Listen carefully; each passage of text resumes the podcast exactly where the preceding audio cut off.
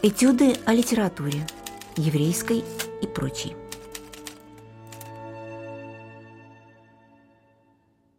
Добрый день, меня зовут Валерий Дымшиц, я сотрудник Межфакультетского центра «Петербургская иудаика» в Европейском университете в Санкт-Петербурге. И круг моих интересов связан с еврейской историей, главным образом с историей еврейской культуры, включая фольклор, искусство и литературу. Ну вот о литературе сегодня речи пойдет. Мы будем говорить о замечательном еврейском поэте, известном э, более-менее широкому российскому читателю под именем Лев Квитко, прежде всего как детский поэт, это такая классика советской детской поэзии. Ну и попробуем ответить на несколько вопросов. Кем был на самом деле этот поэт? Был ли он только детским поэтом? Каковы были принципы адаптации его стихов на русском языке? И как он стал вот так необыкновенно популярен? в каноне советской детской поэзии, который сложился накануне Великой Отечественной войны, в конце 30-х годов, отчетливо присутствуют пять фигур.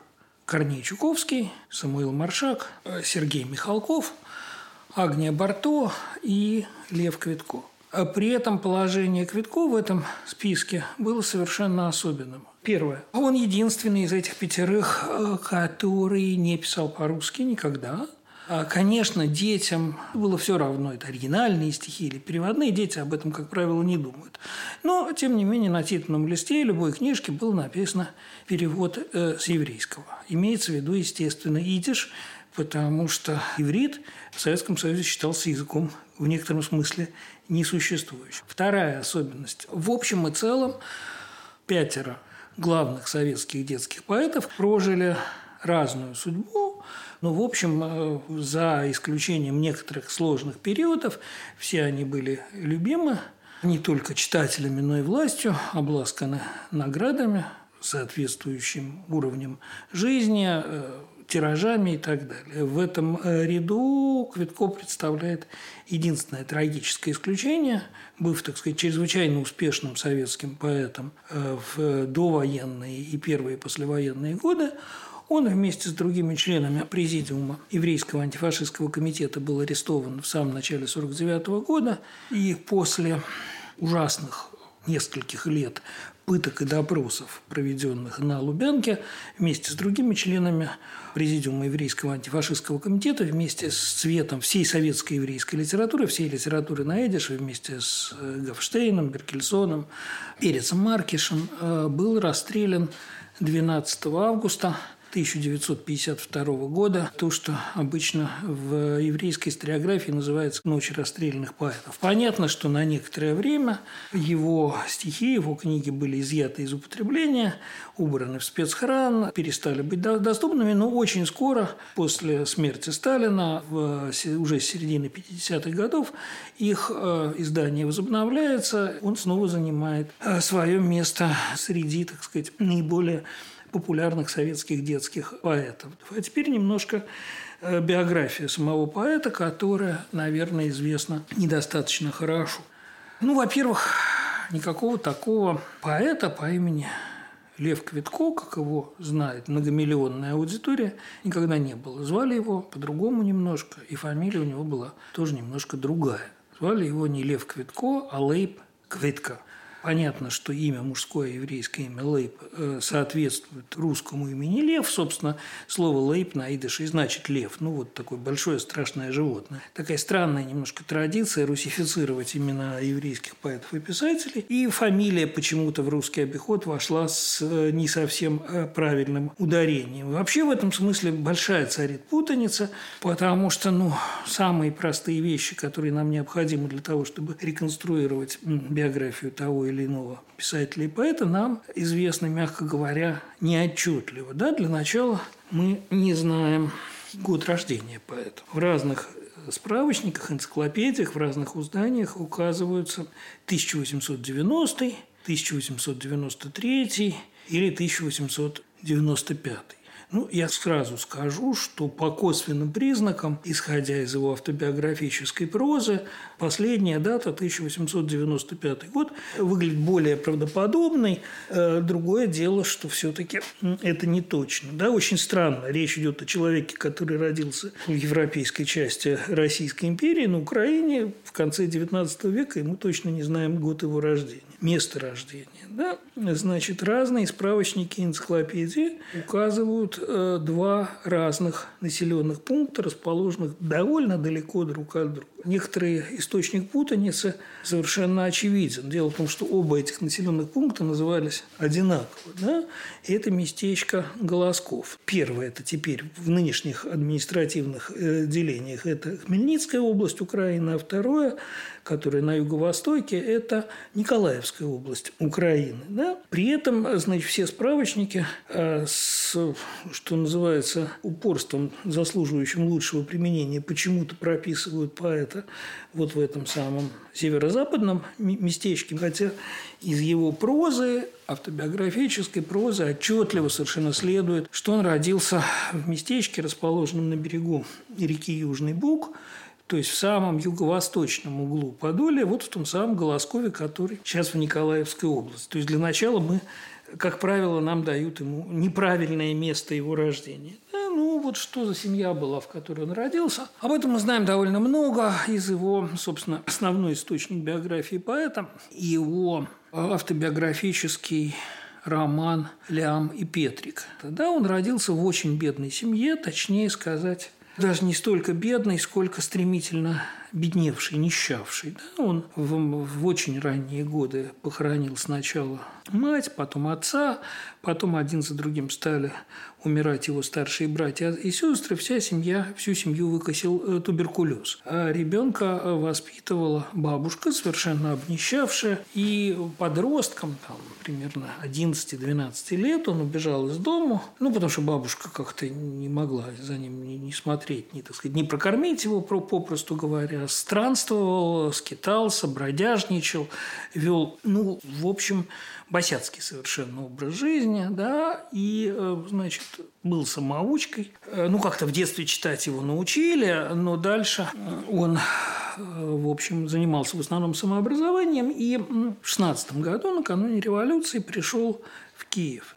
По воспоминаниям современников, в какой-то, значит, странной крестьянской оборванной одежде, в, чуть ли не в лаптях, в каких-то там опорках на ногах. Бог знает, что такое. Да? То есть, вот человек, который пришел в литературу действительно самого низа. Киев в это время, перед революцией, и самое главное, в первые революционные годы, становится некоронованной столицей новой авангардистской, модернистской еврейской э, культуры, литературы, искусства. Это город, где складывается так называемая киевская группа писателей поэтов, определивших на много десятилетий вперед пути развития советской еврейской литературы.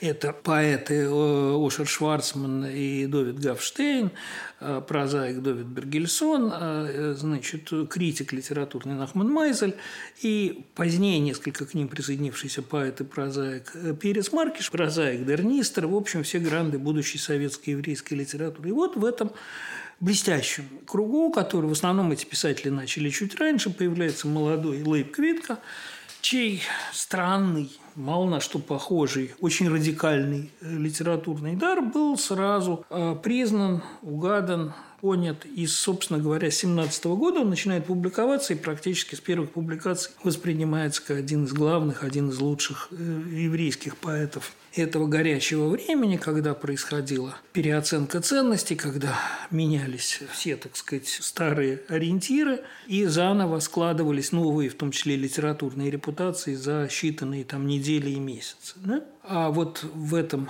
киевском кругу он сразу занимает очень видное место. Он пишет в основном лирические стихи для взрослых, естественно, никакие не детские, хотя первые, самые ранние его детские стихотворения, впоследствии ставшие ну, вот такой детской классикой, э, были тоже написаны тогда же, в 17-18 году. Да? Первая его книга выходит э, «Шаги», сборник лирики выходит в 19 году, и надо понимать, что была такое Украина в 19 году, чтобы понять, что дальше происходило, вообще говоря, с лирикой Квитка. 18 год, Украина, э, провела достаточно спокойно, сытно и зажиточно, хотя там происходили перевороты, Центральную Раду сменял Гетман Скоропадский, там происходили какие-то свои политические бурления, с востока время от времени пытались наступать большевики, но, в общем, после Брестского мира территорию Украины контролировала немецкая армия, которая ну, не дозволяла так очень сильно ломать игрушки, поэтому железные дороги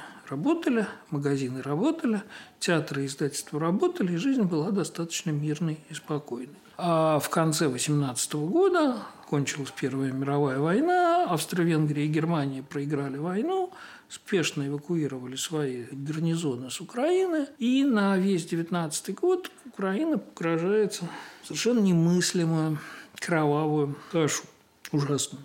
Три силы борются на Украине, причем борются каждый с двумя другими. Да, это наступающие с юга Деникинцы, Белая армия, наступающие с востока красные большевики. И, э, значит, войска директории, то есть национального украинского правительства, которым руководит Петлюра, все воюют со всеми. Сопутствующие этому делу жестокость, уничтожение вообще всего на своем пути и так далее. Да?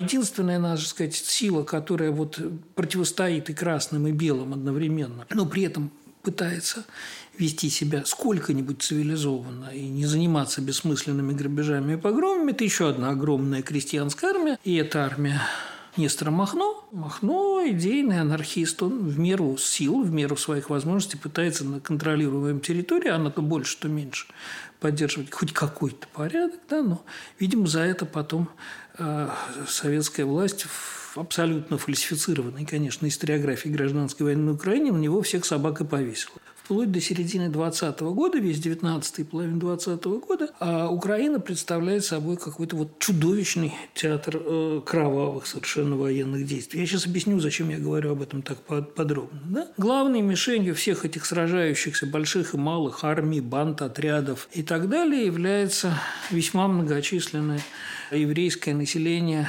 малых городов и местечек, и не очень малых Украины. Да, на Украине очень большое еврейское население, которое в разных губерниях там составляет 15-20% от общего населения и практически, ну, опять же, в зависимости от провинции, от половины до трех четвертей городского населения. Да? То есть так получается, что социальный барьер, барьер между городом и деревней совпадает еще и с конфессиональным барьером, и с этническим барьером, и с языковым барьером, и совершенно совершенно беззащитное э, еврейское население оказывается основной а, мишенью погромщиков. Да, мы не знаем а, масштабов погрома, статистика недостоверна. Называют цифры от там, 100 до 300 тысяч мирных жителей, погибших в погромах, да, значит, Думаю, что 300 тысяч цифры сильно преувеличенные, но тем не менее счет все равно шел на десятки тысяч безоружных стариков, женщин и детей, убитых э, значит, э, петлюровцами а в большей степени и бандитами в меньшей степени белыми и красными, которые пытались имитировать некоторое подобие порядка, получалось у них это, надо сказать, плохо. Да? Если к этому добавить эпидемию испанки и сыпного тифа, чудовищные две эпидемии, которые волнами катятся через э, вот эту территорию, разорение полное в условиях войны любой, так сказать, хозяйственной деятельности, запрет на любую, в общем, частно-хозяйственную активность на, на территориях, контролируемых большевиками. А абсолютное большинство еврейского населения – это ну, мелкие собственники, ремесленники, мелкие торговцы, то есть люди, которые вовлечены именно в рыночную экономику. То, вообще говоря, а представить как бы этот кровавый ужас, который царит на Украине, помимо прямого насилия, да, прямого убийства, довольно трудно, довольно трудно. В сущности, мы не помним об этой резне просто потому, что Холокост, 6 миллионов жертв Холокоста, вот заслонили в нашем сознании то, что происходило на Украине. В 19 году, между тем, на современников это произвело очень сильное впечатление. Это был полномасштабный геноцид. Все это, естественно, нашло свое отражение и, и, и в литературе, и в, прежде всего, конечно, в творчестве Лейба Квитка, который был э, непосредственным наблюдателем, так сказать, и чуть не стал жертвой всех этих избиений и погромов в конце 20 года. Он э, и это уже следующая, собственно, глава нашего рассказа, он уезжает в Берлин, и вот там, в Берлине, выпускает книгу, которая называется «1919», 1919, то есть 1919 год, которая, наверное, первый или один из первых образцов в мировой литературе вот поэзии, посвященной самым невыразимым, так сказать, невообразимым ужасам прямого насилия. Да, это книга, целиком посвященная страху, страху насилия, страху смерти. А его стихи, детские стихи, они, конечно, гораздо лучше известны, потому что его взрослая поэзия, о которой мы еще немножко сейчас поговорим, она очень малая, почти не переведена на русский язык еще ждет своих переводчиков, хотя не очень понятно, как ее переводить, она трудная. Она всегда полна некоторого, я бы сказал, простодушного ужаса перед, э, значит, э, тем, что э, чувство жизни, радости жизни, да, все время обострено стоящей за плечом трагедией. Да, ну вот чуть ли не самое известное детское стихотворение Квитка в переводе Маршака, которое так, одна из его визитных карточек, да. Сейчас, наверное, это стихотворение политически не очень актуально, актуально, потому что современным детям очень трудно объяснить, кто герой этого стихотворения, да, знаменитое стихотворение, начинающееся строчками Климу Ворошилову. Письмо я написал, товарищ Ворошилов, народный комиссар. О чем же пишет ребенок народному комиссару, комиссару, между прочим, э, по военным и морским делам, министру обороны, да еще Ворошилову? Он говорит, что у меня призвали в Красную армию брата, и скоро будет война. И, скорее всего, моего брата убьют. Но ты, дорогой товарищ Ворошилов, не расстраивайся. Потому что как только убьют моего старшего брата, я возьму его винтовку и встану в строй. Очень странные детские стихи. Не все, конечно, так э, пугающе ужасно, но вот некая способность заглянуть в глаза бездни, она навсегда остается в поэзии Квитка. Ну а теперь, собственно, о самих стихах. Это очень свободные по форме стихи, часто верлибры, или с свободной рифмовкой, такой нерегулярной, э, напоминающие скорее эксперименты более поздние, которые мы встречаем в европейской поэзии существенно больше, более позднего времени, естественно, возникшие без всякого влияния Квитка, вряд ли кто-то его в Европах читал. Это такой странный минимализм, где автор все время экономит э, слова, все время думает, не сказал ли он что-нибудь лишнего, где он экономит образы, где все очень пусто, прозрачно, и все слова поэтому оказываются оказываются наполнены огромным количеством э, информации, потому что их очень мало. Да, ну вот два все-таки образца ранней поэзии Квитка. Вот э, стихотворение как раз очень спокойное, очень лирическое, 23 -го года «Осень иная». Это очень хороший перевод, выполненный Григорием Петниковым. Петников, кроме того, что был прекрасным поэтом, э, близким к самым ярким фигурам русского футуризма. Вот стихотворение Лейба Квитка 23 года в переводе Григория Петникова. «Осень иная меня ожидала и увела далеко от моих городов. Юности споров еще не закончил, не уложил голубей своих спать. Девушкам милым слова не молвил, затаенного родного слова. Осень иная меня ожидала и увела далеко от моих городов. Как больно растрачивать дни на чужбине. И я стыжусь плодов созрелых юности моей. Как шелуху ненужную я высыпаю их на площади чужие, и страшно мне, что стынет кровь. И вот на ярмарке, враждебный и чужой, встает перед глазами у меня теленок. Кнутые свистящие, сухие пальцы на теленке, на теплом и ногом теленке. Вот на чужбине в комнате играю и строю мир себе. Вот маленькое небо, Едва очерчена луна, и деревце, и веточка зеленая какая. Моей к ней прикоснулось сердце, легло и отдыхает. Ну, это фрагмент, да? Вот еще одно стихотворение, это уже мой перевод из а, вот той самой книги «19 год», 1919. Речь идет о скрипке, и у нас еще будет возможность поговорить об образе скрипки в а, поэзии Квитка. Есть очень известное детское стихотворение «Скрипочка», о котором мы поговорим. А пока, значит, вот другая скрипка. Скрипка 19. «Я из коробочки строгаю скрипочку. Ее, ее я ладить стал, встав до зари. Сперва в коробочке лежали спичечки. Я ладить скрипочку стал до зари. Ой, непогодушка, за дверью ты постой, еще я должен низ полировать. Ой, смерть с большой косой, прошу тебя, постой. Еще я должен верх полировать. Еще я штифтики не вставил в шейку ей, еще я струночки не натянул. Уже в соседский дом убийцы ломятся и рубят нашу дверь убийцы взгляд. Лишь волосок возьму с твоей головушки, готова скрипочка, смычок готов. Ой, это скрипочка для бледной деточки, чтоб с этой скрипочкой ты был здоров. От папы скрипочка, смычок от мамочки. В руках у деточки смычок гудит. Смычок порхает так, как крылья бабочки. Смычок от мамочки, от папы скрипочка. Вот такие, мягко говоря, ужасные стихи, страшные. В них есть две особенности.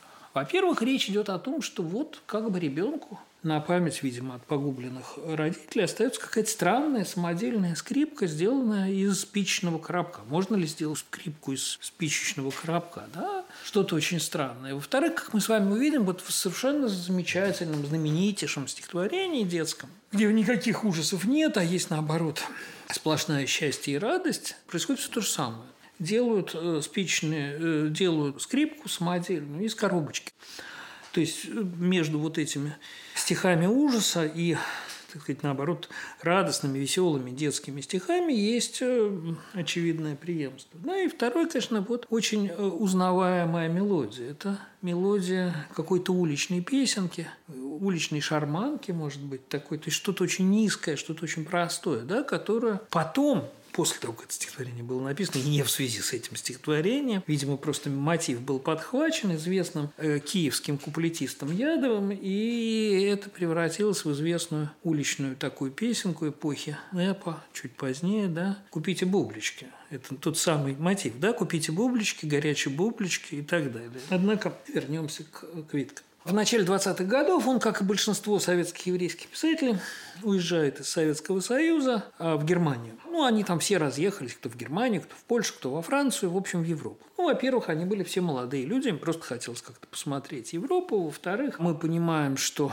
как-то после ужасов гражданской войны дома им было неуютно. Кроме того, на некоторое время Германия стала в начале 20-х годов центром всевозможных издательских инициатив для русской и, между прочим, для еврейской литературы тоже, потому что сочетание высокой инфляции инфляции, ну, гиперинфляции, которая царила в немецкой экономике, с очень хорошей полиграфической промышленностью, приводила к тому, что цена книгоиздания становилась очень низкой. Очень много книг, журналов, в том числе для потребления в России, издавалось в Берлине, в Германии и вывозилось вот в Советский Союз. Это была общая практика. Да? А Квиткова уезжает в Германию, устраивается работать, ну, надо было чем-то жить, в советское торгпредство экспедитором в Гамбурге. И, значит, э, будучи человеком левых убеждений, в середине 20-х годов вступает в германскую компартию. До добра это его не довело, потому что в 26 году в, Берли... в Гамбурге начинается коммунистическое восстание. Вот Германия, Веймарское, слабое государство, где все время кто-то хочет устроить какое-нибудь восстание. В конце концов, мы знаем, кто захватил власть, но это было потом коммунистическое восстание в Гамбурге было подавлено, и Квитка, значит, от греха подальше возвращается в Советский Союз. И поселяется в Харькове.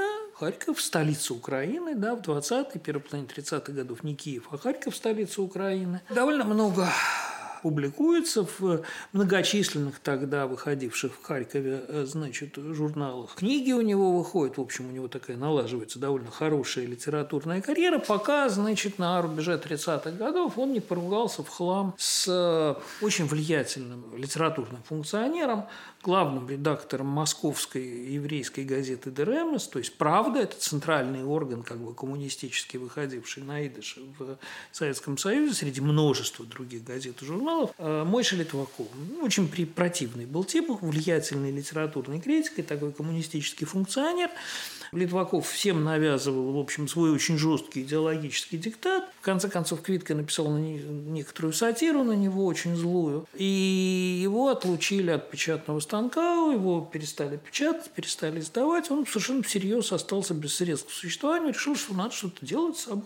И уже будучи сильным взрослым человеком, под 40, пошел учиться на токаря, чтобы работать на Харьковском тракторном заводе, который в это время строили. Вот гигант первой пятилетки. Ну, как-то вот такая решил, что все, литературная жизнь закончилась. А надо сказать, что вот в конце 20-х годов, среди прочего, он уже пишет довольно много стихов для детей, и эти стихи для детей выходят уже вполне большими тиражами, но на идыше, поскольку в Советском Союзе существует большое книгоиздание на идыше, и в первую очередь детских книг, потому что есть очень широкая сеть, больше тысячи школ э, средних с преподаванием на идыше по всей стране. То есть уже в конце 20-х годов он не только признанный, так сказать, лирик, но и заметная фигура в новой молодой советской советской еврейской детской литературе. Да? В общем, к середине 30-х годов положение его в высшей степени незавидно, и тут как бы, значит, случается некоторое чудо, потому что в Харькове, в столице Украины, проводят совещание по советской детской литературе, и видный украинский поэт и приятель Квитка а Микола Бажан говорит ему, ну слушай, а давай ты тоже поучаствуешь в этом совещании, у тебя же есть детские книжки, ты что-то такое писал для детей, он выступает со своими стихами, их тут же, так сказать, немножко переводят, пересказывают присутствующим на этом совещании Чуковскому и Маршаку. Те совершенно очарованы, так сказать, этими стихами, они понимают, что перед ними очень большой талант. И в 1936-1937 года, э, годах в чрезвычайно авторитетном да, ленинградском журнале «Ёж» Маршаковском выходит целый блок переводов из э, Квитка. В общем, уже где-то к 1936 году э, вот те самые знаменитые Анна Ивановна Бригадир, Анна Ивановна наш отряд хочет видеть, просят, переводит молодой совсем, но уже входящий, так сказать, в славу э, Михалков. И уже где-то к 1938-1939 году существует огромный, весьма репрезентативный корпус детских стихов Квитка на русском, который издают и маленькими книжками, где там 2-3 стихотворения для малышей, и выходит толстая избранная для детей. И, в общем, вот буквально за два года он превращается из еврейского поэта Лейба Кветка в советского, то есть русского по определению, да, детского поэта Льва Кветко, таким, каким мы его знаем до сегодняшнего дня. Дальше была слава, успех, орден Трудового Красного Знамени, заслуженно, так сказать, высокое положение в Союзе советских писателей. Он был по существу одним из руководителей советской еврейской литературы. И трагический э, вот арест в начале 49 года и расстрел в августе 52 об этом мы уже поговорили.